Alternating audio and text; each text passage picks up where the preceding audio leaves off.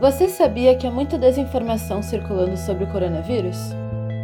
Pensando nisso, a equipe de comunicação da MPA, o Movimento dos Pequenos Agricultores, listou algumas perguntas e respostas para entendermos melhor esse vírus. Por que há tanta preocupação em volta de um vírus? Por nenhum ser humano ter tido contato até então, nossas defesas imunológicas não são capazes de combatê-lo. O que está sendo feito?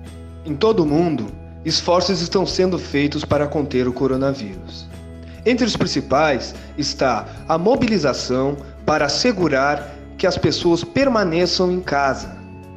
Também, a cada dia, mais e mais testes estão sendo produzidos para identificar possíveis casos desconhecidos. Como podemos evitar a transmissão do coronavírus? Na falta de vacina, as recomendações são de evitar ao máximo aglomerações, filas, reuniões, manter os ambientes bem ventilados, além de cuidados individuais, como lavar as mãos com água e sabão e cobrir a boca ao tossir ou espirrar. O que é grupo de risco? Grupo de risco são aqueles que precisam ter cuidados mais rígidos em virtude da alta taxa de mortalidade, são pessoas com a idade acima de 60 anos, pessoas com doenças crônicas como diabetes, hipertensão, doenças cardíacas, entre outras. Vamos juntos combater as notícias falsas e também nos proteger.